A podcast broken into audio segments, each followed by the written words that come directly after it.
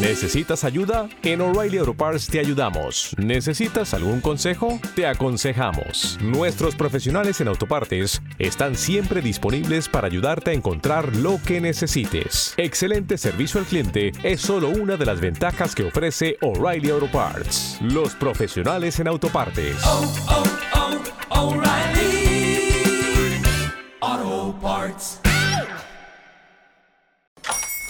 Hola, buenos días, mi pana. Buenos días, bienvenido a Sherwin Williams. ¡Ey! ¿Qué onda, compadre? ¿Qué onda? Ya tengo lista la pintura que ordenaste en el ProPlus app. Con más de 6.000 representantes en nuestras tiendas listos para atenderte en tu idioma y beneficios para contratistas que encontrarás en aliadopro.com. En Sherwin Williams somos el aliado del PRO. Esta producción se basa en investigaciones periodísticas. Todas las entrevistas y los testimonios son reales, aunque en algunos casos las voces fueron representadas por actores y las identidades de los protagonistas cambiadas por protección de las fuentes.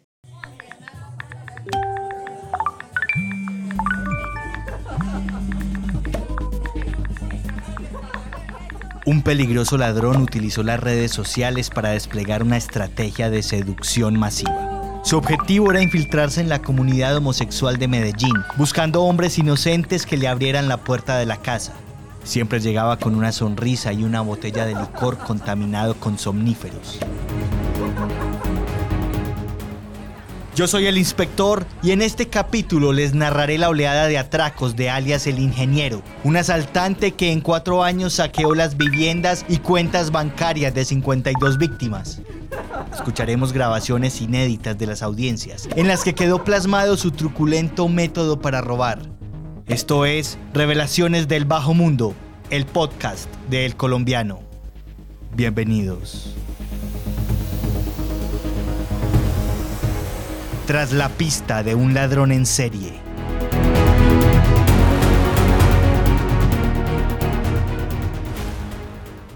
Si existen asesinos en serie, existen también ladrones en series o estafadores en serie. Aquí podemos estar hablando de un ladrón en serie porque estamos hablando de delitos que vienen dándose desde el año 2018 a la fecha. Delitos que se produjeron inclusive para personas que son socialmente protegidas, personas vulnerables en la sociedad, personas que de alguna manera por su condición confían de manera extrema en estas redes sociales, lo cual no debería ser así.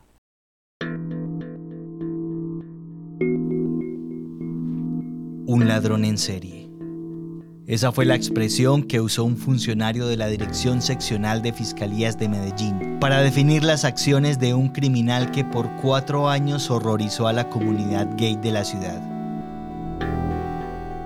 Durante ese tiempo se especializó en embaucar a los homosexuales con mensajes provocadores en redes sociales y la falsa oferta de servicios para actualizar el software de celulares y computadores. Su propósito era que lo dejaran entrar a sus casas, donde desplegaba una peligrosa estrategia que dejaba a las víctimas al borde de la inconsciencia. A medida que se acumulaban las denuncias en la sección de análisis criminal del Cuerpo Técnico de Investigación de la Fiscalía, CTI, los agentes fueron descifrando su manera de actuar.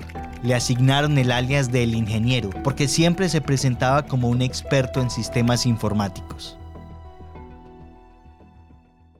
Conocí a una persona por Tinder. Se hacía llamar Juan Esteban.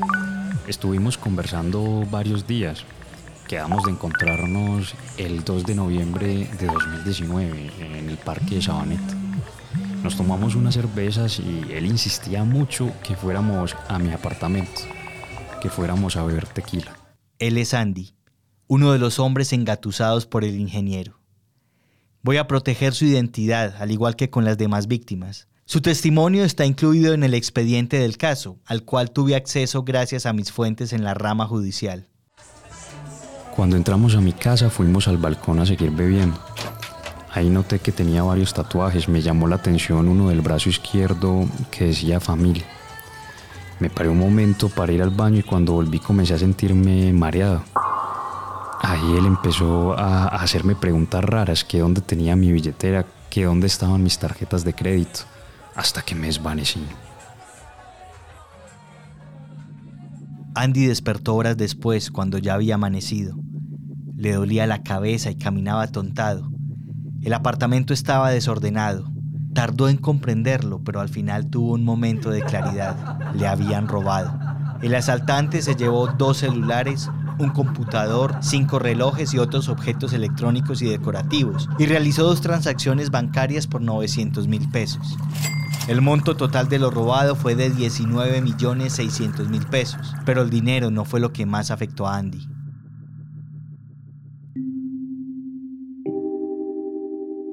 A mí me habían diagnosticado depresión severa en 2007 y después de esto me empezaron los ataques de ansiedad. Todo el tiempo me mantengo paranoico y con miedo. Estas secuelas dejan heridas muy difíciles de borrar. De este tema conversé con Alejandro Gamboa, un activista por los derechos humanos de la comunidad LGBTI. Las secuelas pueden ser muy variadas, tal como tú lo señalas, las secuelas pueden ser físicas o, emocionales, eh, eh, psicológicas. En, en, las físicas pueden ir desde la muerte, o sea, estas drogas mal administradas pueden causar la muerte, hasta pérdida de la memoria eh, o, impactar en, la, en, los ritmos del sueño. y digamos, desestabilizar gran parte de la salud física de, las personas. Pero en lo emocional eh, eh, genera no solo como eh, miedo a vivir la experiencia, a, haber pasado por este hecho, adquirir gran desconfianza y pues seguramente reforzar el aislamiento y la soledad que viven muchas personas LGBT.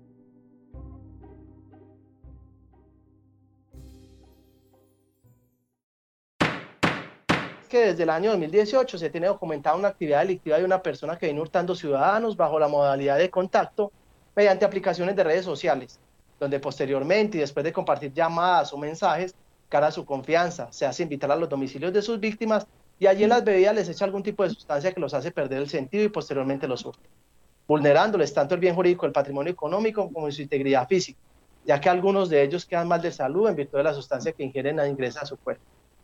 Es así como se ha referenciado a la fecha más de 50 noticias criminales donde se identifica un mismo modus operandi y un mismo sujeto activo, que en la mayoría de las veces se identifica como Juan Esteban o Sebastián, con diferentes apellidos. Características físicas con textura gruesa, calvo, cachetón, con señal de barba, tatuajes, que refiere a ser ingeniero o técnico en sistemas y al parecer pertenecer a la comunidad LGTBIQ, ya que todas sus víctimas son personas de sexo masculino, quien al encontrarse ese tipo de perfil en las redes sociales no ven problema o desconfían de este lo invitan a su casa y allí es donde se produce el hurto por parte de este victimario.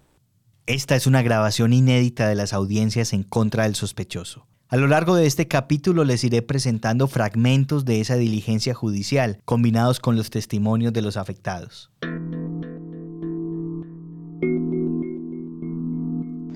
Él me dijo que se llamaba Juan Esteban y que era ingeniero de sistemas. Eh, nosotros nos conocimos por Tinder y arreglamos una cita para vernos en un café en el Parque Lleras. Recuerdo que eso fue un 19 de diciembre del 2019 y nos vimos como a las 7 y media de la noche.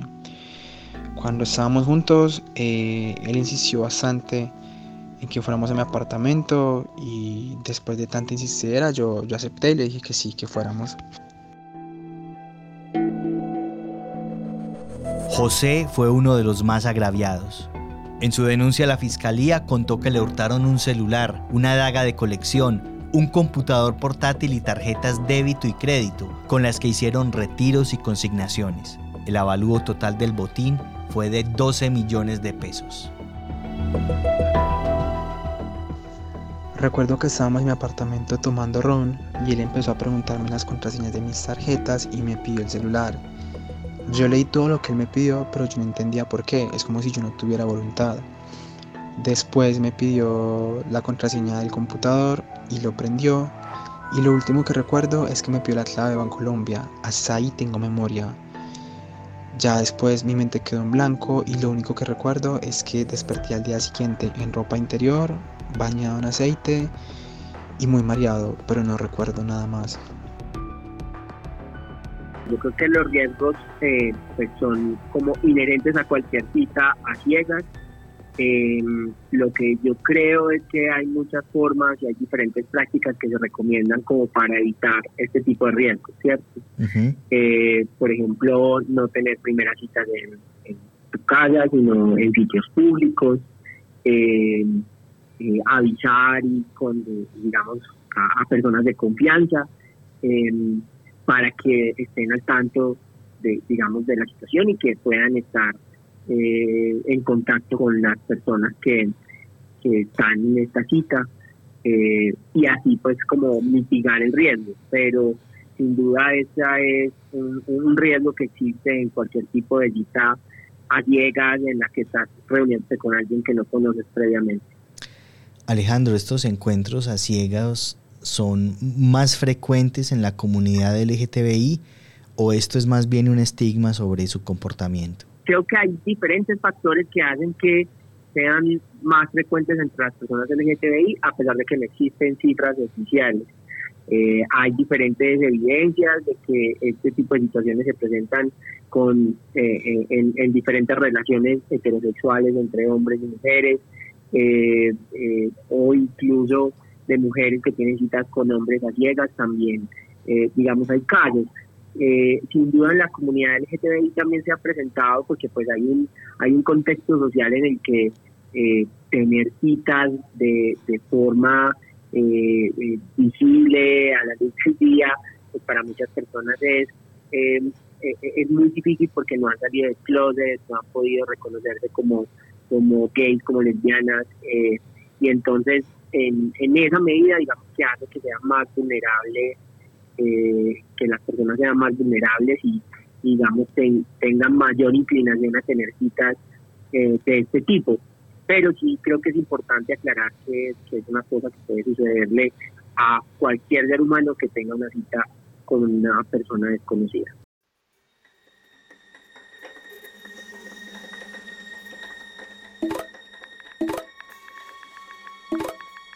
Hay una red social que se llama Green. Por ahí conocí a un ingeniero de sistemas que se llamaba un tal Juan Esteban. Eso fue como en octubre de 2021. Y nada, como que conectamos. Entonces yo le invité a mi finca totalmente confiado. Eh, yo tengo una finca ahí en la vereda Piedras Blancas. Recuerdo que ese día él trajo su propio trago. Alias el ingeniero usualmente cometía sus robos en Medellín, Envigado e Itagüí, pero en algunos casos, por obra de su labia procaz, lograba que sus nuevos amigos lo invitaran a fincas en el oriente de Antioquia. Así sucedió con Silvio, quien lo recibió en su casa campestre del municipio de Guarne. Y desde por la tarde empezamos a conversar y a tomar licor el hombre se fue ganando la confianza y como él sabía de computadores, se ofreció que, me actualizaba el, portátil y el celular para hacerlos funcionar mejor. Pero luego me pidió que le diera un paseo por la finca y en ese momento vio la moto mía. Entonces eh, me empezó a preguntar por ella, los accesorios y ya. O sea, yo ahí no me acuerdo de nada más. No, ahí borré totalmente casero.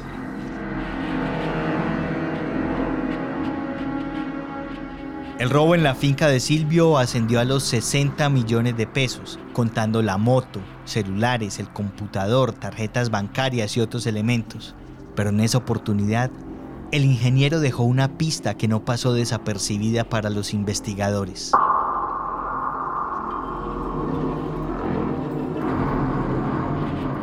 Cuando realizaron la inspección al lugar de los hechos, los técnicos del CTI recuperaron una huella dactilar de una botella de vino. Era el rastro de un pulgar derecho, que al cotejarlo con la base de datos de la registraduría coincidió con la tarjeta de cadactilar de Julián Esteban Caro Yepes, de 38 años y nacido en la ciudad de Envigado, Antioquia. El nombre real del sospechoso ahora estaba en la mira de la justicia.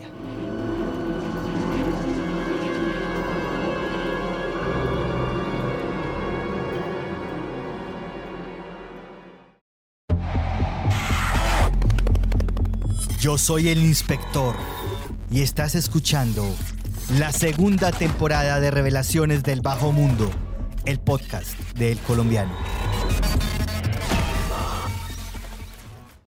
Con la identidad establecida, los investigadores del CTI interceptaron el teléfono del ingeniero. Se tienen aproximadamente 300 folios de interceptaciones donde se puede evidenciar claramente el actuar delictivo de Julián Esteban Caro Es decir, abordaba a sus víctimas. Una vez allí, pues inclusive solicitaba eh, servicios de taxis para retirarse del lugar. Con esa información inclusive podemos identificar o detectar varias de las víctimas de hechos. Una vez esta persona salía de los lugares, eh, procedía inclusive a empezar a ofertar estos elementos hurtados inclusive en Internet se hacía pasar por un vendedor de cosas en internet y muchas de las mismas pues fueron comercializadas allí. Muchas de las mismas también se las puso de presente a algunos amigos o conocidos que muy probablemente también le ayudaron a comercializar las mismas.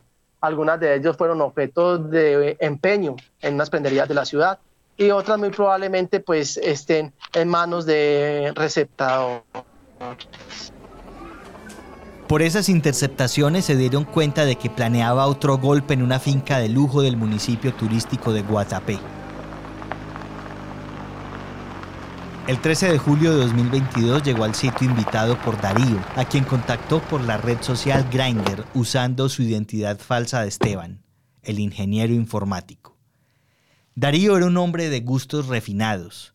Su propiedad estaba en la ribera de la represa de Guatapé, un sector bastante exclusivo, donde solo compran tierra las personas adineradas.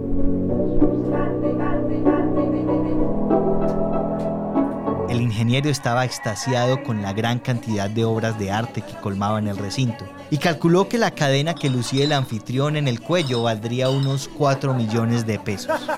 Decidió actuar con moderación porque notó que había cámaras de seguridad en el lugar también estaba un mayordomo, así que el ladrón pensó para sus adentros que esta vez tendría que drogar a dos personas. En esos instantes Darío no percibía el peligro, distraído por el licor y la charla con el visitante. Esteban llegó como a la 1.30 de la tarde y empezamos a tomar whisky. Le mostré toda la casa y la admiro mucho.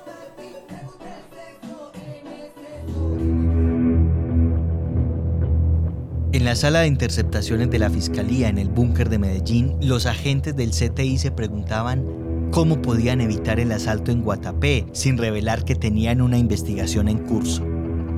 Evaluaron diferentes opciones. Una era allanar el lugar y sorprender al ingeniero con las manos en la masa, pero a los agentes todavía les faltaba una pieza del rompecabezas antes de dar el golpe final. ¿Acaso el ingeniero siempre actuaba solo o tenía secuaces que lo respaldaban? ¿Cómo iba a transportar hasta Medellín las cosas que se robara en Guatapé a dos horas de distancia por tierra? De otro lado, no intervenir y simplemente escuchar lo que pasaba podría tener consecuencias mortales si el cuerpo de las víctimas no resistía los efectos del narcótico. Uno de los agentes tuvo una idea arriesgada. Yo ya me empezaba a sentir extraño, y en ese momento apareció mi exnovio en la casa. No entendí por qué estaba ahí. Nosotros ya habíamos terminado hacía tiempo. Me preguntó si estaba tomando licor. Me insistió mucho que tenía que parar de beber y salir rápido. Darío le dijo al ingeniero que saldría un momento a conseguir más whisky. El visitante se quedó a solas con el mayordomo y no perdió ni un segundo. También le dio trago contaminado para sacarle información. El trabajador aflojó la lengua y confesó que en la casa habría por lo menos 300 o 400 millones de pesos en efectivo. Al ladrón casi se le saltan los ojos de las órbitas.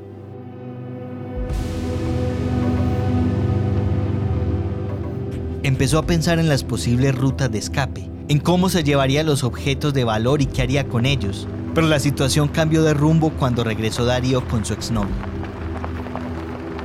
La expareja le recalcó al ingeniero que debía irse de inmediato porque tenían muchas cosas que hacer. Darío, atontado por la droga, no reaccionaba. El ingeniero salió de la finca prácticamente a empellones. Luego mi exnovio nos llevó al mayordomo y a mí a una clínica. porque nos sentíamos muy mal. Al otro día desperté y me contó toda la historia. Que unos señores de la fiscalía lo habían llamado para advertirle que me iban a robar y que fuera a la finca por mí. La fiscalía tuvo conocimiento precisamente de que este evento iba a ocurrir atendiendo a que usted se encontraba interceptado su línea telefónica. Por esta razón, entonces, los efectivos de la policía judicial se desplazaron hasta el lugar, pudieron eh, evitar este hecho alertando precisamente a un familiar de este ciudadano, quien lo retiró del inmueble de la finca a efectos de que usted pudiera eh, realizar esta actividad ilícita. El ingeniero sintió que había perdido la oportunidad de su vida, aunque no estaba dispuesto a dejarse vencer en el primer round. Llamó a uno de sus amigos y planeó dar un golpe más severo, sin la sutileza de dormir a los incautos, sino atacando de frente con armas de fuego. Estaba decidido a todo. Incluso le dijo a su amigo Marlon que si coronaban este golpe, con la plata montaba una empresa de ropa y un spa y luego se retiraba. El fiscal dio algunos detalles de esa llamada. Y se puede establecer con claridad esta tentativa, atendiendo a que posteriormente en las interceptaciones se puede evidenciar donde usted le señalaba a Marlon e inclusive a Vanessa que la vuelta que iba a realizar se le había caído porque había llegado el novio de la víctima, que en el inmueble o al interior del inmueble habían cerca de 400 millones de pesos y que sin embargo no iba a dejar eso así, que muy posiblemente iba a regresar pero a coger de quieto al señor porque esa plata no se podía perder. El potencial uso de armas de fuego era un riesgo que se tenía que evitar a toda costa. Los investigadores tuvieron que acelerar las pesquisas para obtener pronto una orden de captura. Las víctimas fueron citadas a la fiscalía para ampliar sus denuncias y revisar álbumes fotográficos. Todos reconocieron al ingeniero, no solo por su rostro, sino por sus tatuajes. Con refuerzos del ejército, el CTI allanó la casa del sospechoso el 31 de agosto de 2022 en el barrio Belén Los Alpes de Medellín.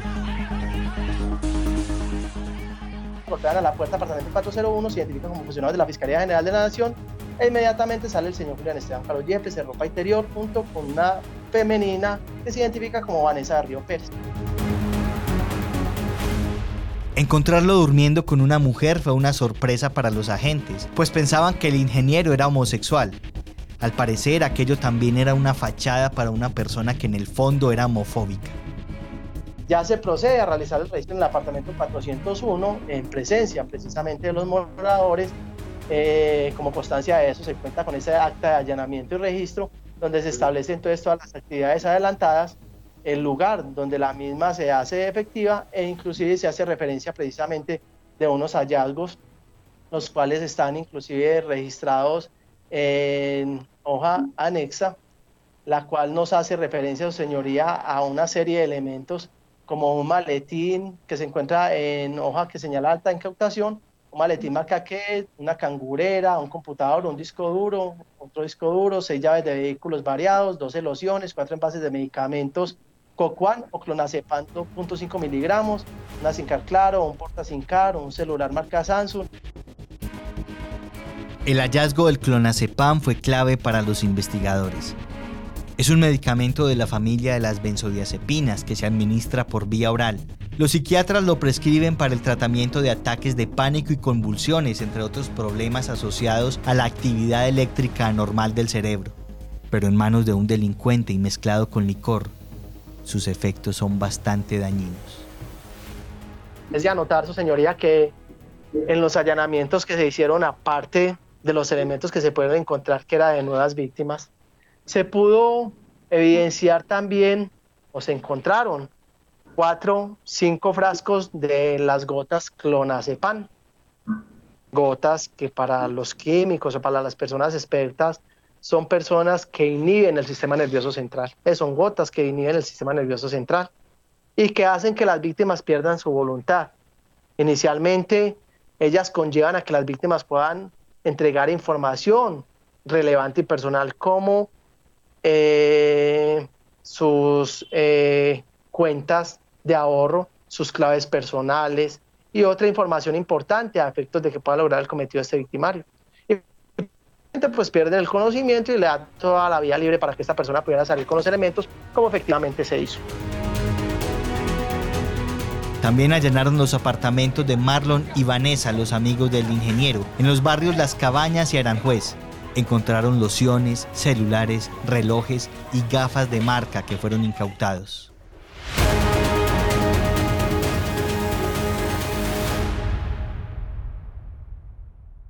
Alias el ingeniero, fue presentado ante el Juzgado Segundo Penal Municipal de Medellín con funciones de control de garantías. Señor Julián Esteban, por favor, por favor para efectos de registro haga su presentación personal. Te la me entrega su nombre completo. Mi nombre es Julián Esteban Carlos Yepes. Su número de cédula. 8358-569. ¿De dónde es su cédula? De Envigado.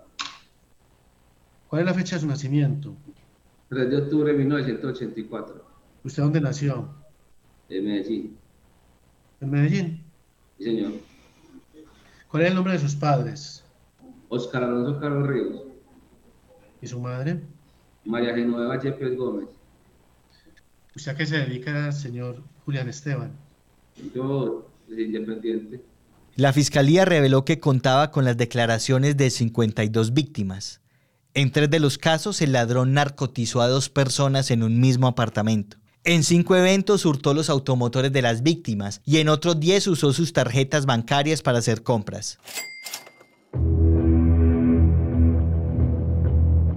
El ingeniero navegaba con perfiles falsos en Tinder, Badoo, Facebook, Grindr y Social Scruff. Establecía conversaciones con usuarios que parecían adinerados, profesionales y con vivienda propia. Muchos de los encuentros comenzaban en parques públicos y centros comerciales de Sabaneta, El Poblado y Laureles, donde los convencía de que lo invitaran a sus casas. Al sumar el monto robado a todos los afectados, la cifra supera los 1.300 millones de pesos. Entre los casos más graves estuvo el hurto de 148 millones a una sola persona, incluyendo su vehículo. Es posible que haya más víctimas, pero no todas se atrevieron a denunciar. El activista Alejandro Gamboa también se refirió a esa situación. Yo creo que la desconfianza de la ciudadanía en general en la capacidad de las instituciones para perseguir el crimen eh, es una situación generalizada. O sea, las personas perciben, y la mayoría de personas perciben que eh, eh, hacer una denuncia no tiene un impacto en la solución de su caso, en la recuperación de sus bienes, en, el en el restablecimiento de sus derechos. Y eso pues es una falencia estructural de instituciones como la Fiscalía o de la capacidad de la, de la policía para responder a estos fenómenos criminales. eso como contexto general. Ahora, como situación particular para las personas LGTBI, en casos como los que estás mencionando, yo creo que eh, el estigma, eh, eh, digamos, el hecho de no ser una persona abiertamente reconocida como gay, como lesbiana o como LGBT en general, hace que las personas se sientan menos llamadas a denunciar ante, ante las instituciones oficiales.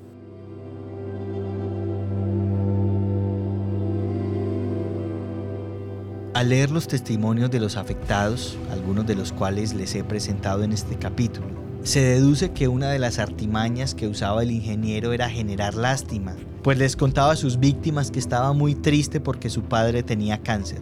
Luego les pedía que brindaran con él en solidaridad por su tragedia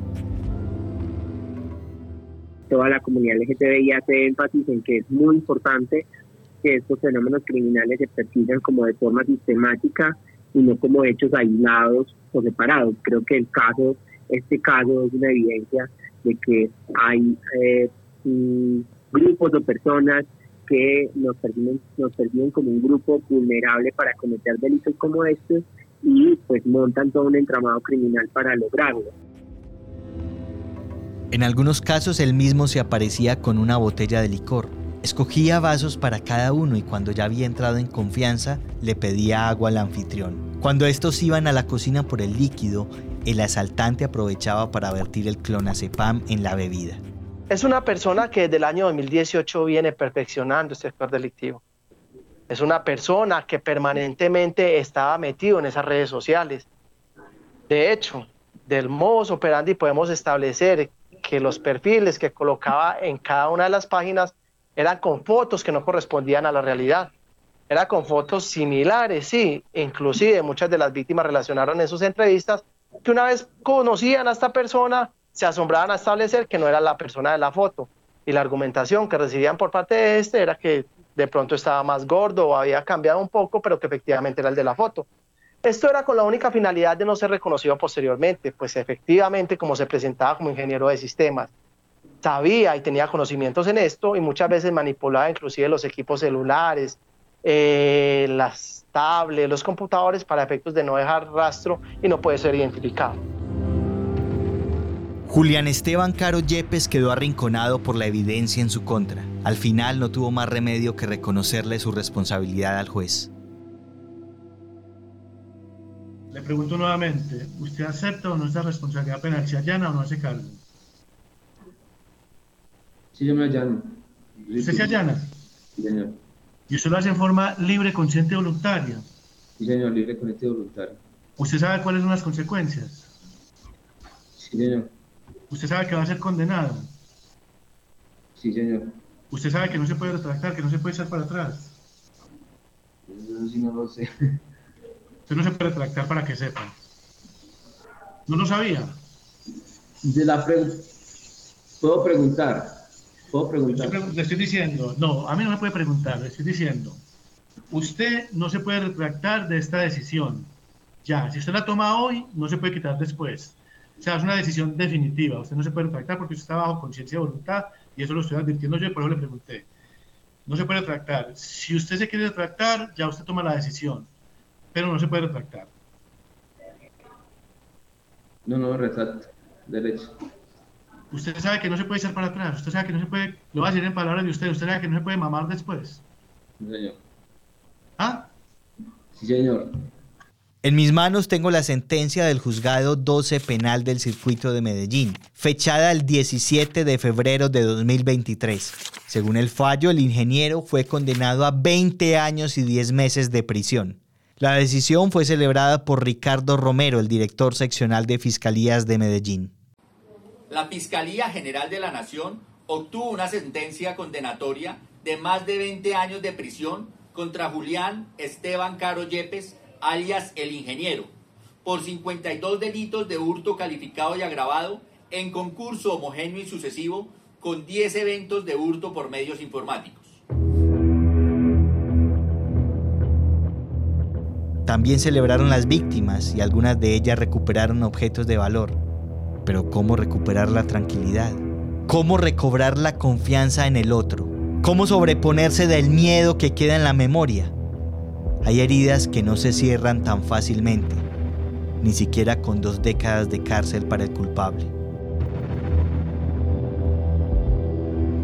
El ingeniero no volverá a delinquir por mucho tiempo, pero ¿cuántos otros como él no habrá las hecho?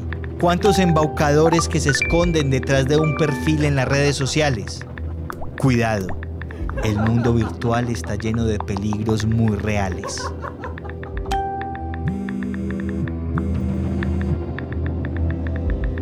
Aquí termina el episodio de hoy. Si los ha impactado, no se pierdan el próximo capítulo con la increíble historia de cuatro niños indígenas que sobrevivieron al brutal accidente de una avioneta en la selva colombiana. Los menores estuvieron al acecho del hambre y las fieras salvajes por más de un mes, mientras la comunidad, un grupo de fuerzas especiales y un valeroso perro sufrían en una carrera contra el tiempo para encontrarlos. Una trama de esperanza, coraje y duendes macabros. Recuerden escucharnos en www.elcolombiano.com slash podcast y www.cubomedellin.com. También en las plataformas de Spotify, Spreaker, Apple Podcast, Amazon Music y Google Podcast. Se despide de ustedes el inspector, invitándolos a conectarse de nuevo con Revelaciones del Bajo Mundo, el podcast de El Colombiano.